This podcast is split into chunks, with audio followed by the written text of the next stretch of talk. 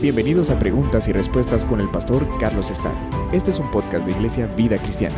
Puedes enviar tus preguntas al correo preguntasbiblicas@vidacristiana.org.gt. En esta ocasión nos han preguntado acerca de esta criatura que se menciona en el libro de Job, capítulo 40, a partir del verso 15, que se llama Behemoth. Y la pregunta es, ¿quién es? Que significan las características que se mencionan acerca de Behemoth. Vámonos a Job capítulo 40 y leamos, leamos de corrido del verso 15 al verso 24 y luego comentamos. Les leo. He aquí ahora Behemoth, el cual hice como a ti. Hierba come como buey. He aquí ahora que su fuerza está en sus lomos y su vigor en los músculos de su vientre. Su cola mueve como un cedro y los nervios de sus muslos están entretejidos. Sus huesos son fuertes como bronce y sus miembros como barras de hierro. Él es el principio de los caminos de Dios. El que lo hizo puede hacer que su espada a él se acerque.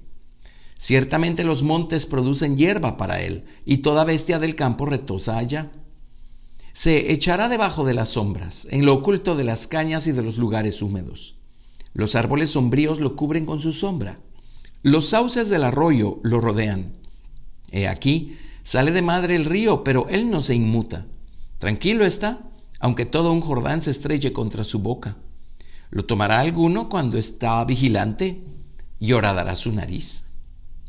Acá tenemos pues la descripción de, de esta criatura esta criatura es un misterio. Si uno lee a los comentaristas, pues no se ponen de acuerdo en si es un animal físico y qué animal físico sea.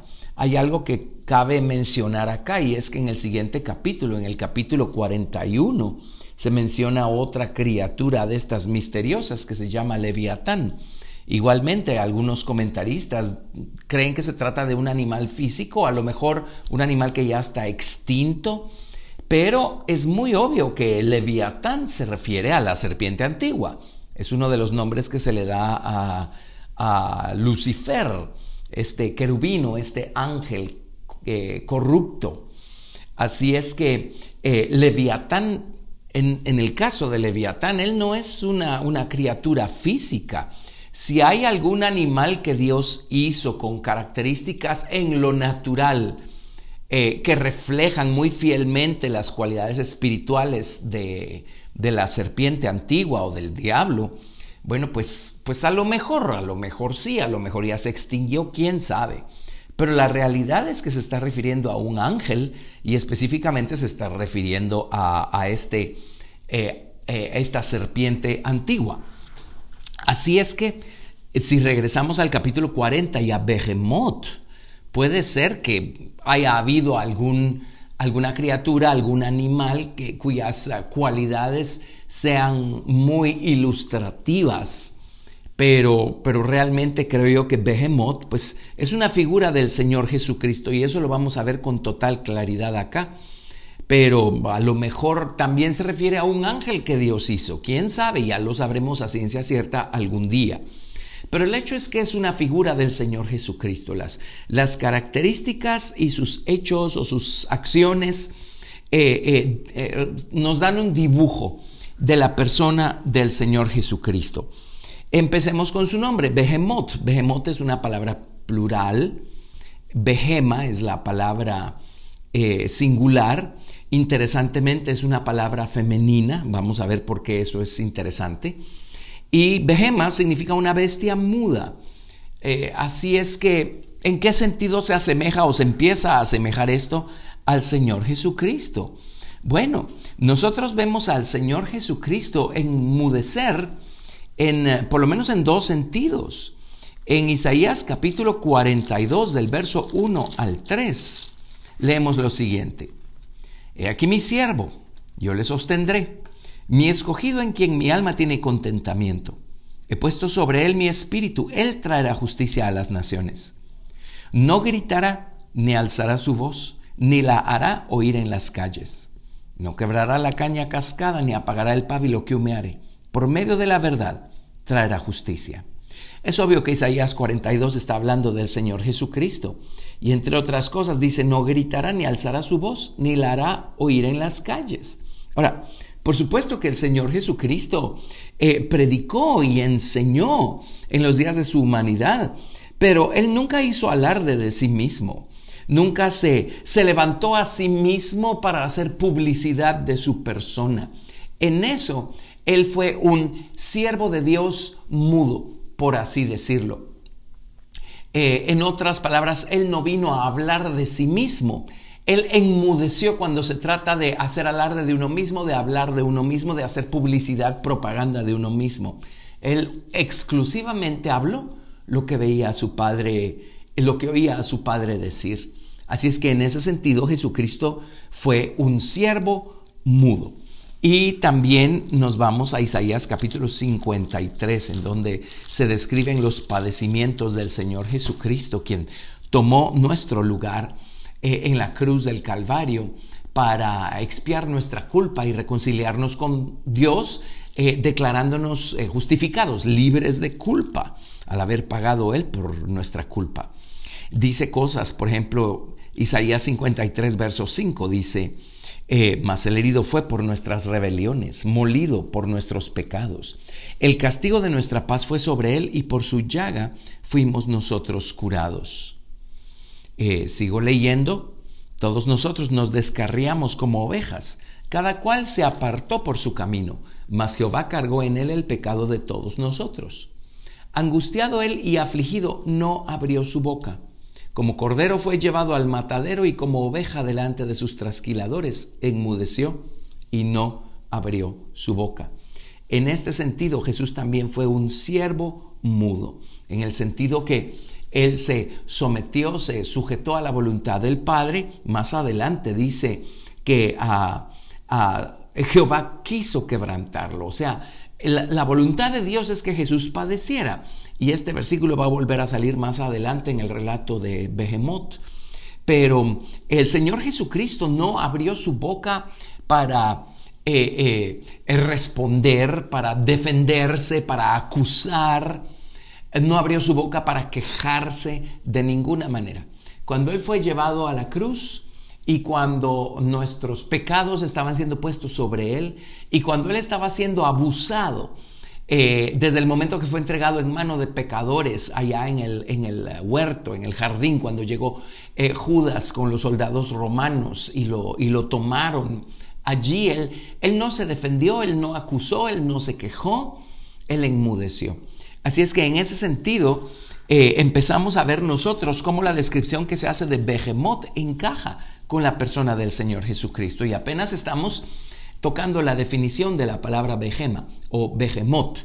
Eh, llama pues la atención que la palabra sea una palabra eh, femenina, porque hay otras dos palabras muy importantes que describen al Señor Jesucristo y son palabras femeninas. Ahora, el Señor Jesucristo, eh, pues Jesús es hombre y Cristo, el verbo divino, pues es, es divino. Así es que no aplica tal cosa como género pero eh, el, concepto de femenino nos habla de humildad, de sumisión. Y hay dos palabras muy importantes que interesantemente en el idioma hebreo son femeninas. Es la palabra verdad, emet, y la palabra sabiduría, hokma. Ambas son palabras femeninas. Y me adelanto a Job 40, verso 19 y esta es una de las evidencias más grandes de que Behemoth es un cuadro del Señor Jesucristo, porque dice, Él es el principio de los caminos de Dios. Eh, de, nadie más se puede decir eso que del Señor Jesucristo. Él es el principio de los caminos de Dios. Así es que eh, esto nos lleva a Colosenses capítulo 1, verso 15, en donde claramente se nos dice lo siguiente. Les leo Colosenses capítulo 1 a partir del verso 15 que nos dice, Él es la imagen del Dios invisible, el primogénito de toda creación, porque en Él fueron creadas todas las cosas, las que hay en los cielos y las que hay en la tierra, visibles e invisibles, sean tronos, sean dominios, sean principados, sean potestades. Todo fue creado por medio de Él y para Él. Y Él es antes de todas las cosas y todas las cosas en Él subsisten. Y Él es la cabeza del cuerpo, que es la iglesia. Él que es el principio, el primogénito de entre los muertos, para que en todo tenga la preeminencia, por cuanto agradó al Padre que en él habitase toda plenitud. Así es que si Behemoth es el principio de los caminos de Dios, y Colosenses 1.18 claramente dice Él que es el principio. Así es que Behemoth tiene que ser un cuadro del Señor Jesucristo. Ahora ya que estamos en Colosenses, déjenme leerles Colosenses capítulo 2 del verso 1 al 3. Dice, porque quiero que sepáis cuán gran lucha sostengo por vosotros y por los que están en la Odisea y por todos los que nunca han visto mi rostro, para que sean consolados sus corazones, unidos en amor, hasta alcanzar todas las riquezas de pleno entendimiento, a fin de conocer el misterio de Dios el Padre y de Cristo, en quien están escondidos todos los tesoros de la sabiduría y del conocimiento es muy claro que Cristo es la sabiduría de Dios. Por otro lado, dice Cristo, sabiduría de Dios y poder de Dios. Y en el, en el, Evangelio de Juan claramente vemos que Él es la verdad. Jesús dijo, yo soy el camino y la verdad y la vida. Eh, vámonos ahora a Proverbios capítulo 8, verso 22. Y mientras eh, les leo Proverbios, entonces veamos pues cómo Behemoth sí llama la atención que la palabra, el concepto sea femenino, igual que la palabra verdad, igual que la palabra sabiduría. Proverbios 8:22 habla de la sabiduría y en otras palabras habla del Señor Jesucristo, la sabiduría de Dios. Y dice, Jehová me poseía en el principio. La Biblia King James dice, Jehová me poseía en el principio de sus caminos. Y en Job leemos que Behemoth es el principio de los caminos de Dios. Así es que obviamente Behemoth es un cuadro de Jesús. Jehová me poseía en el principio, ya de antiguo, antes de sus obras. Eternamente tuve el principado desde el principio, antes de la tierra. Eh, antes de los abismos fui engendrada. Eh, por eso habla en femenino acá, porque está hablando la sabiduría, Jokma. Antes que fuesen las fuentes de las muchas aguas antes que los montes fuesen formados, antes de los collados ya había sido yo engendrada. No había aún hecho la tierra, ni los campos, ni el principio del polvo del mundo. Cuando formaba los cielos, allí estaba yo. Cuando trazaba el círculo sobre la faz del abismo, cuando afirmaba los cielos arriba, cuando afirmaba las fuentes del abismo, cuando ponía al mar su estatuto para que las aguas no traspasasen su mandamiento, cuando establecía los fundamentos de la tierra, con Él estaba yo ordenándolo todo y era su delicia de día en día, teniendo solas delante de Él en todo tiempo. Me regocijo en la parte habitable de su tierra y mis delicias son con los hijos de los hombres. Así es que Proverbios capítulo 8 nos dice que la sabiduría es el principio de los caminos de Dios.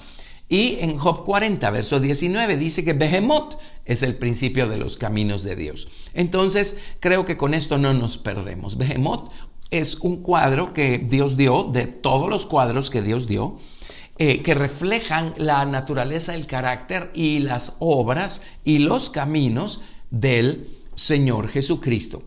Así es que regresamos a Job capítulo 9.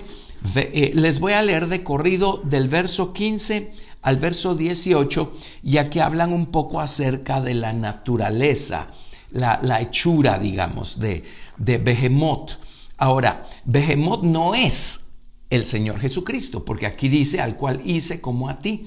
Y el Señor Jesucristo, Él no fue hecho, Él fue engendrado por Dios. Él, él, él, era uno con el Padre en el Evangelio de Juan, Jesús cuando ora antes de irse a la cruz, dice, Señor, esa gloria que tuve contigo antes de la fundación del mundo, esa, eh, eh, eh, dame, dame otra vez esa gloria.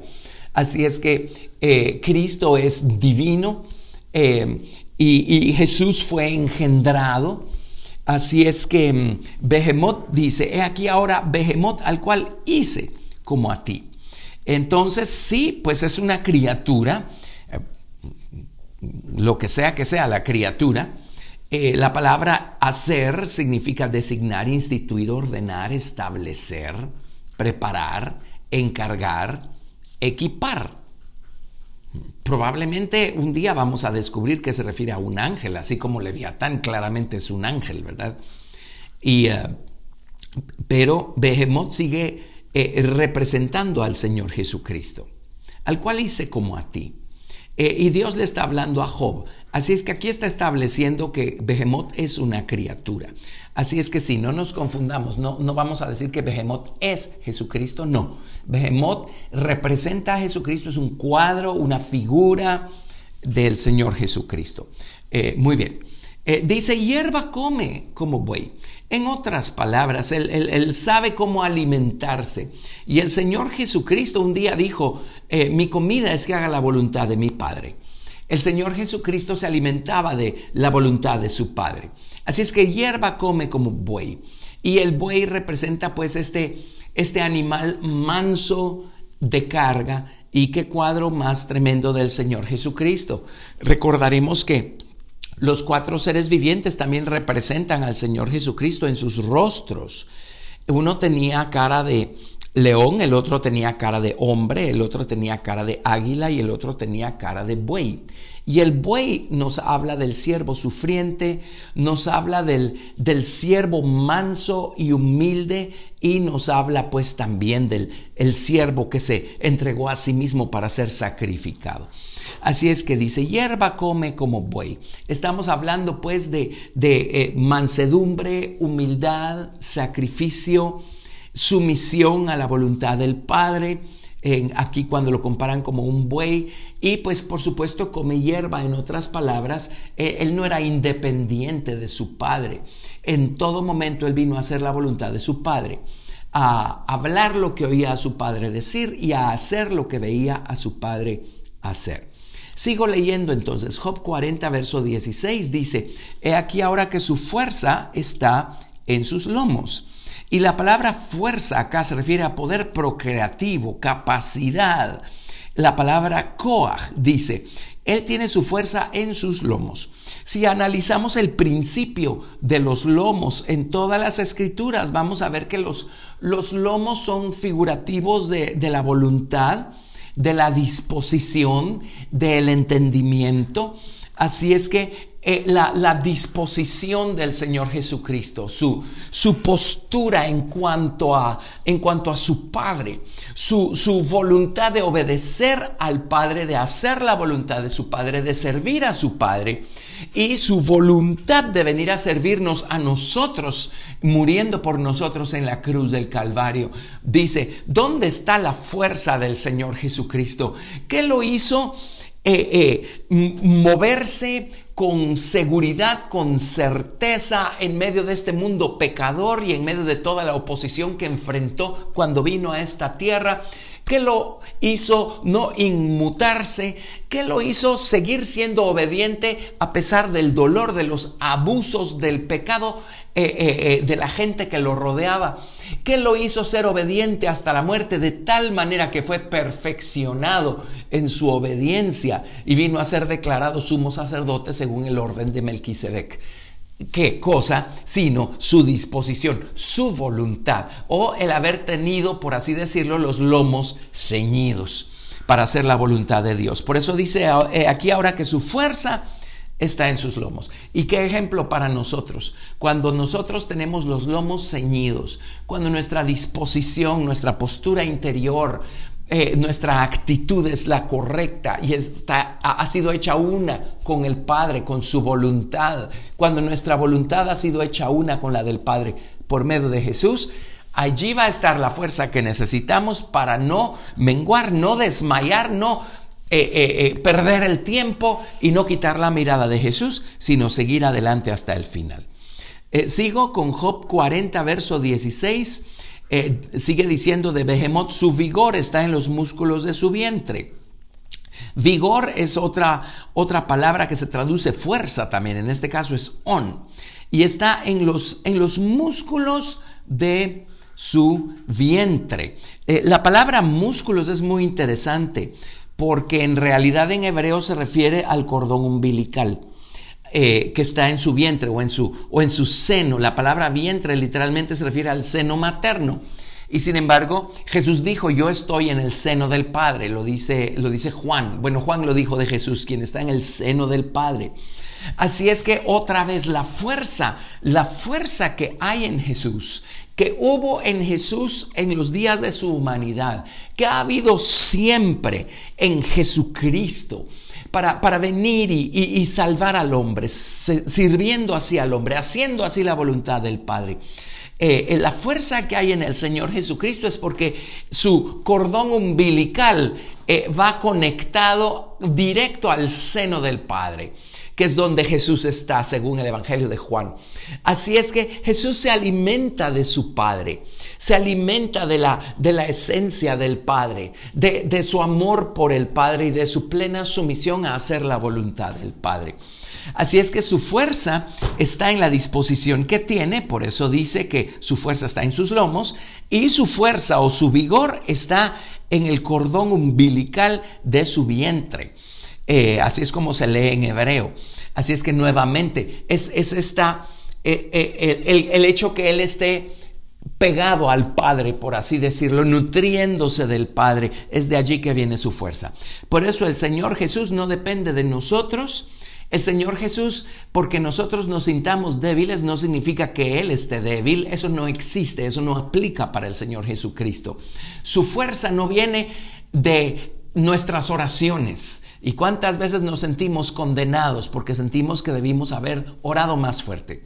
o alabado a Dios más fuerte. Y a lo mejor por eso es que el Señor no nos está respondiendo porque nosotros no lo hicimos. Bueno, ya curémonos de ese síndrome porque la fuerza del Señor Jesucristo no proviene de que nosotros se la proveamos. Gracias a Dios. La fuerza del Señor Jesucristo viene de su perfecta unión con el Padre. Así es que eh, sigamos leyendo. Job 40, 17 dice, su cola mueve como un cedro. Y esto es precioso. Por supuesto, todo esto es figurativo, ¿verdad?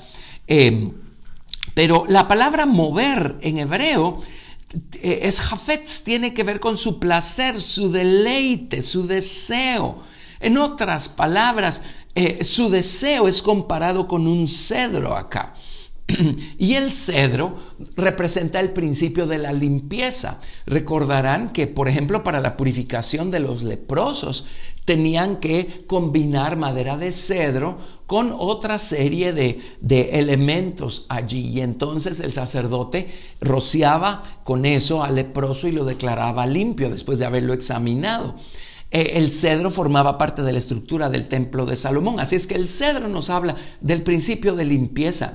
Y si la palabra mover tiene que ver con su placer, su deleite, entonces el Señor Jesucristo se deleita en limpiarnos, se deleita en limpiarnos de pecados. Él se deleita en perdonarnos y en cubrir nuestra culpa. Solo está esperando a que nosotros le confesemos nuestra culpa para limpiarnos.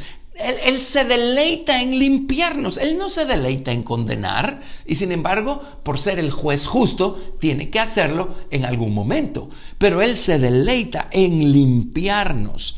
Así es que veamos pues cómo su fuerza y su vigor dependen de su perfecta unión con el Padre y su deleite está en limpiarnos. Esto significa que el Padre se deleita en limpiarnos y quien ha asignado el Padre o ungido el Padre para hacerlo es a su Hijo, el Señor Jesucristo. Así es que qué principios más hermosos los que vemos acá. Sigo leyendo Job 40, 17, dice, los nervios de sus muslos están entretejidos. Y acá pues eh, la palabra nervios eh, realmente se refiere a, sustancia y sus muslos, literalmente en idioma, en idioma hebreo, no está hablando de los muslos, está hablando pues de los testículos. Esa es la palabra hebrea, la palabra hebrea es eh, pahad.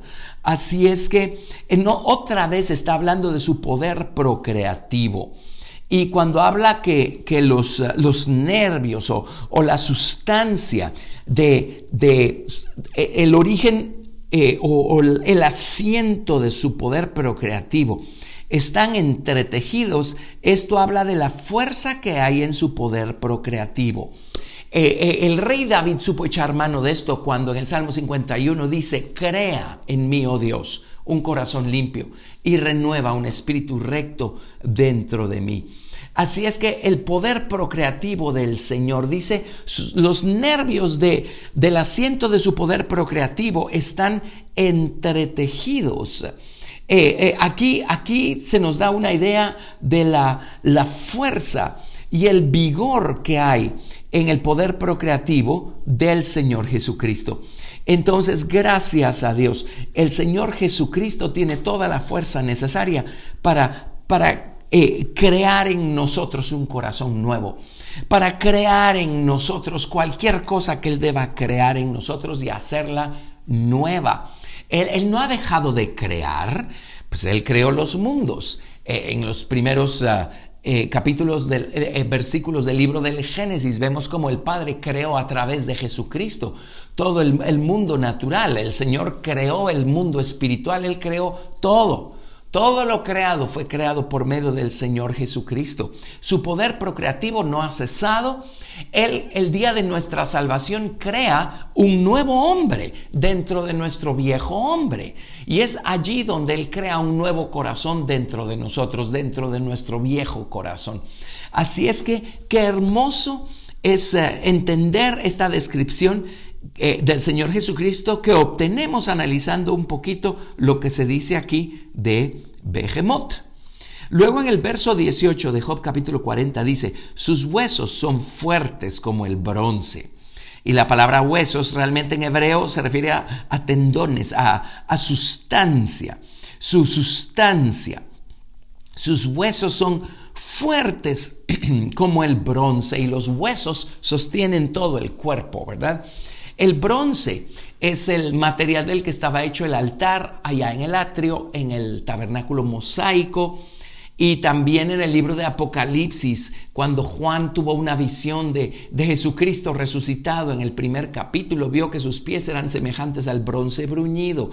El bronce está conectado con su poder para juzgar para juzgar eh, en nuestro pecado, para juzgar nuestras faltas. Cuando nosotros las traemos al Señor, cuando las rendimos en el altar de su cruz, estas quedan juzgadas por el Señor Jesucristo.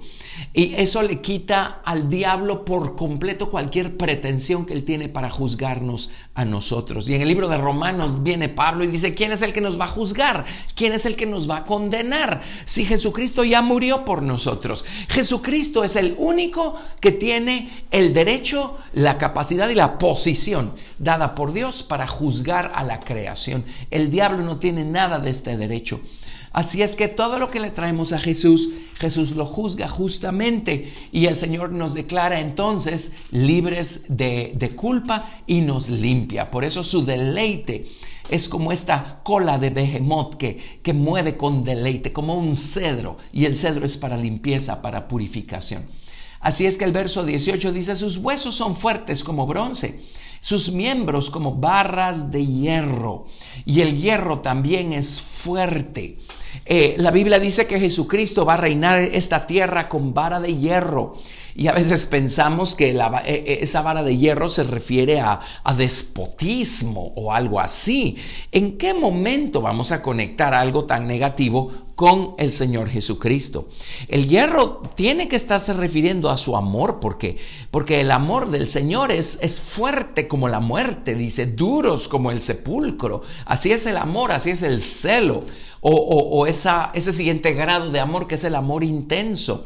Así es que Jesús nos va a, regir, va a regir este mundo con, con esta vara inamovible de su amor, esta vara de hierro. Y el hierro también puede referirse a, la espada aguda de su palabra que sale de su boca, que está dispuesta para cortar y, separar de nosotros toda mala actitud que traigamos nosotros al Señor y la pongamos en el altar. Así es que aquí tenemos, pues, les leo otra vez de corrido. Job 40 del 15 al 18 dice, he aquí ahora Behemot, el cual hice como a ti, hierba come como buey.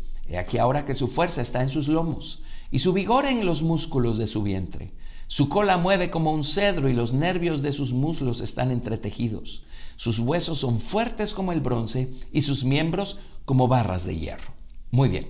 Ahora el verso 19 dice, Él es el principio de los caminos de Dios.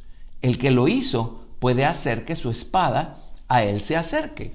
Ya discutimos cómo Jesucristo es el, único que cabe en ese cuadro, como el principio de los caminos de Dios. Pero discutamos ahora esta cosa eh, tan curiosa que dice, el que lo hizo puede hacer que su espada a él se acerque. Ahora recordemos, Jesucristo fue engendrado por Dios, pero Behemoth sigue siendo un cuadro de la persona del Señor Jesucristo. Así es que, eh, ¿cómo aplica esto? Bueno, tendríamos que irnos otra vez a Isaías capítulo 53, en donde estuvimos hace un rato. Y en el verso 10, cuando habla de, de Jesucristo, el, el Cordero sobre quien Jehová cargó el pecado de todos nosotros, en el verso 10 de Isaías 53 dice, con todo eso, Jehová quiso quebrantarlo, sujetándole a padecimiento. Jehová quiso quebrantarlo. A, Jesús nada ni nadie lo pudo quebrantar. Fue la voluntad de Dios la que lo quebrantó. Por eso dice en Job, dice, el que lo hizo puede hacer que su espada a él se acerque. El único que podía quebrantarlo en la cruz del Calvario, porque su voluntad era que Él muriera tomando nuestro lugar. Era la única manera como Dios iba a poder conseguir la salvación de su creación eh, por medio de Jesús. Así es que solo Dios pudo quebrantarlo. Eh, Dios quiso quebrantarlo. Interesantemente, la palabra quiso es otra vez la palabra deleite. Cuando leímos que su cola mueve como un cedro, deleite, placer, deseo, jafetz. El, placer de Dios fue quebrantarlo, sujetándole a padecimiento. Pero sigo leyendo en Isaías 53:10, dice, cuando haya puesto su vida en expiación por el pecado, verá linaje y vivirá por largos días, y la voluntad de Jehová será en su mano prosperada. Verá el fruto de la aflicción de su alma y quedará satisfecho por su conocimiento. Justificará mi siervo justo a muchos y llevará las iniquidades de ellos. Así es que aquí vemos cómo, aún en esto vemos reflejado a Jesús en la descripción que se hace de Behemoth. El que lo hizo puede hacer que su espada a él se acerque. Bueno, en el verso 20 de Job 40 dice, de Behemoth dice, ciertamente los montes producen hierba para él y toda bestia del campo retosa allá. Esto es interesante porque él se alimenta en los lugares altos. La hierba que él come está en los montes o en los lugares altos. En otras palabras, la hierba que él come viene de arriba. Por eso ya discutimos el hecho que dice hierba come como buey. Y habla de también de su vigor que está eh, conectada con el cordón umbilical al seno del Padre. Así es que los montes producen hierba para él, eh, los, los montes eternos. Es, es, de allí que viene su alimento.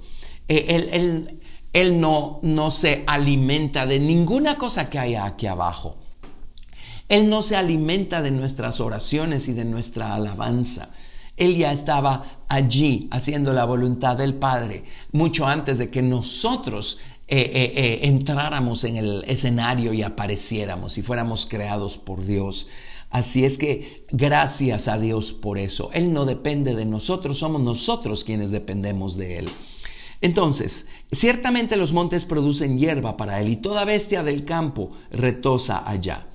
Verso 21 dice, se echará debajo de las sombras, en lo oculto de las cañas y de los lugares húmedos. Los árboles sombríos lo cubren con su sombra, los sauces del arroyo lo rodean. He aquí sale de madre el río, pero él no se inmuta. Tranquilo está, aunque todo un Jordán se estrelle contra su boca. ¿Lo tomará alguno cuando esté vigilante y horadará su nariz? Ahora, el verso 23 en la versión Reina Valera 1909 dice, He aquí que él tomará el río sin inmutarse y confíase que el Jordán pasará por su boca. La Biblia eh, King James dice él, él confía que él puede sacar agua del Jordán en su boca. Así es que comentemos todo esto. En términos generales, aunque Él se alimenta en los lugares altos, se alimenta de la voluntad de su Padre, dice, el lugar donde Él se encuentra es un lugar, bueno, está debajo de las sombras, en lo oculto de las cañas y de los lugares húmedos. Él está en los lugares húmedos, Él está en donde está el río, Él está en donde está la inundación de muchas aguas. No podemos verlo porque está oculto detrás de los sauces. Y por cierto, los sauces hablan del principio de llorar.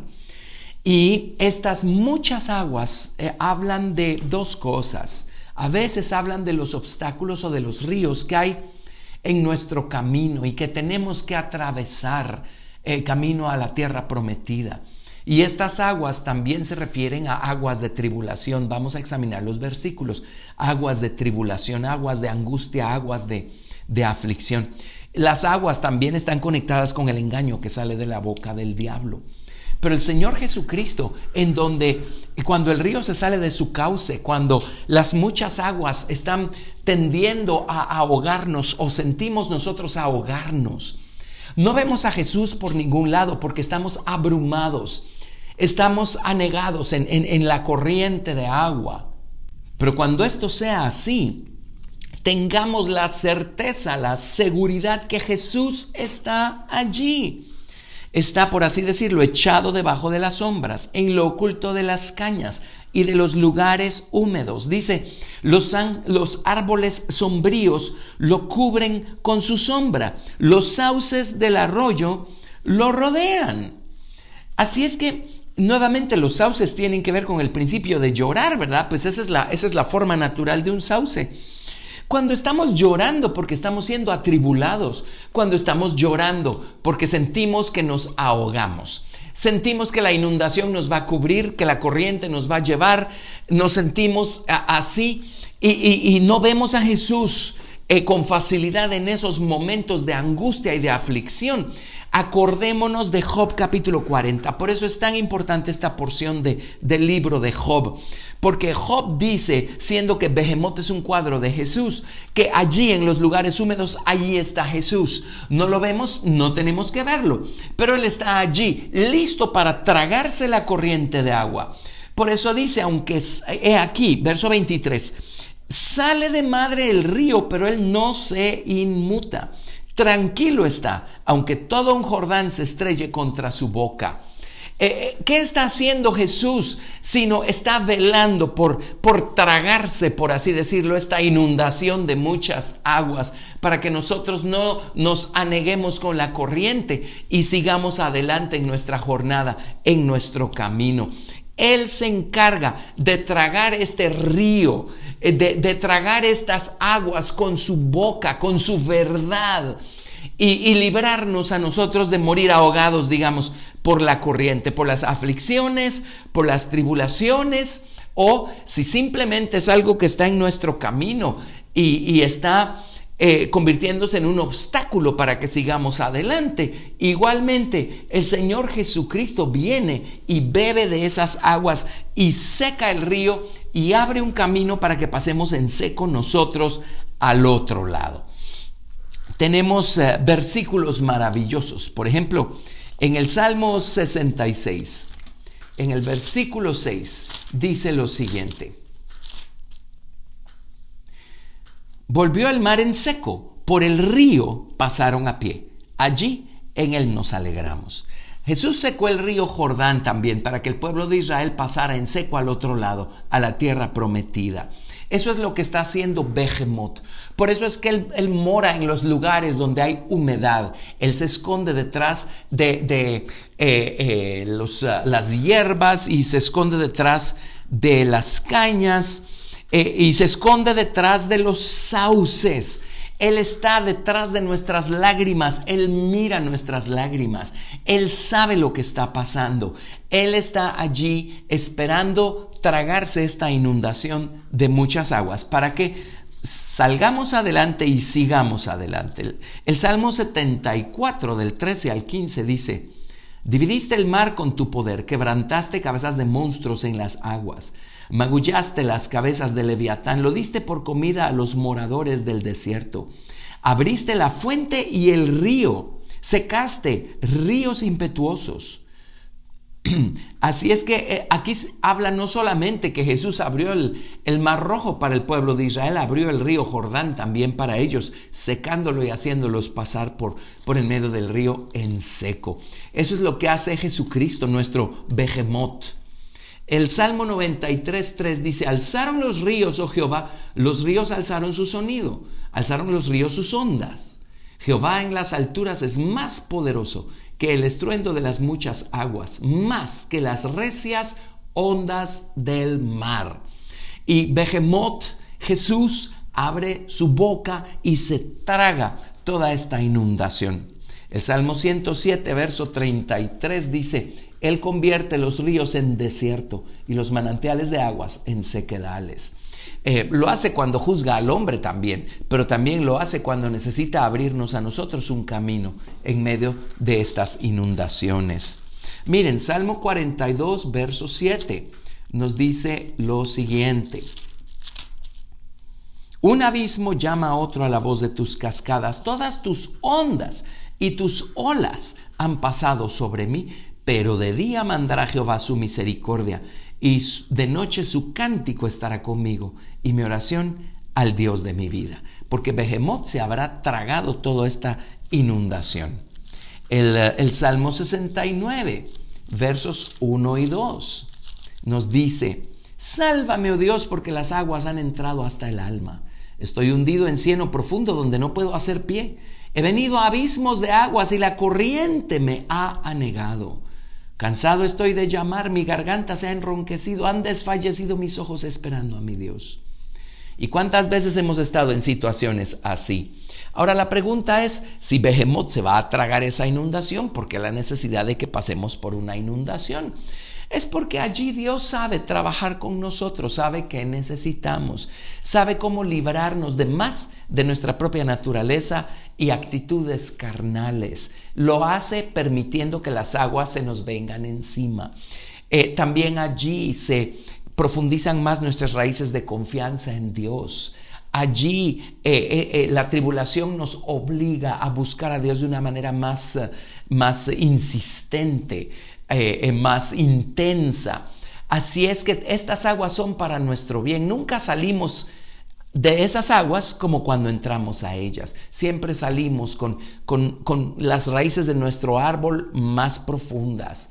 Siempre salimos de allí con un conocimiento de Dios experimental, vivencial, que no teníamos antes. Les leo el Salmo 88, verso, verso 7. Dice, Sobre ti reposa, sobre mí reposa tu ira y me has afligido con todas tus ondas. Eh, la ira de Dios está conectada con estas ondas porque él, él justamente está juzgando que algo anda mal y Él nos ayuda, haciéndonos pasar por estas aflicciones a ver que está mal, para que se lo rindamos y Él, por así decirlo, mueva su cola con el deleite y el placer de poder limpiarnos. Por eso la mueve como un cedro. Salmo 88, 16 al 18 dice, sobre mí han pasado tus iras y me oprimen tus terrores. Me han rodeado como aguas continuamente, a una me han cercado. Eh, el verso 18 dice, has alejado de mí al amigo y al compañero y mis conocidos. A mis conocidos has puesto en tinieblas. Y cuando pasamos por esas inundaciones, allí no hay nadie más con nosotros, estamos solitos en lo natural, pero Jesús, Behemoth, está allí, en los lugares húmedos. Nunca olvidemos esto. En Mateo capítulo 7, verso 24, nos uh, habla del hombre que edificó su casa sobre la roca versus el hombre que edificó su casa sobre la arena. Y dice, descendió lluvia, vinieron ríos, soplaron vientos, golpearon contra aquella casa. Pues el hombre que la edificó sobre la roca cavó y ahondó, y la casa estaba fundada sobre la roca, y la casa permaneció. Pero el hombre insensato la edificó sobre la arena, ¿verdad? Así es que la casa fue derribada. Pero eh, aquí tenemos nosotros como los ríos van a dar con ímpetu en contra de nuestra casa espiritual. Pero allí va a estar Behemoth para tragarse las aguas una vez estas han cumplido su cometido de acuerdo a la voluntad de Dios. Y en Apocalipsis 12, verso 15, eh, vemos a la serpiente persiguiendo a este grupo de creyentes que se perdieron el arrebatamiento y están acá en la tierra durante el tiempo de gran tribulación. Y dice, la serpiente arrojó de su boca tras la mujer agua como un río, para que fuese arrastrada por el río. Pero la tierra ayudó a la mujer, pues la tierra abrió su boca y tragó el río que el dragón había echado de su boca. Bueno, al final de cuentas no es la tierra, la tierra física no puede hacer eso pero eso lo hizo Behemoth, el Señor Jesucristo, a favor de ellos. Entonces, ¿qué, lección más hermosa la que nos da Behemoth?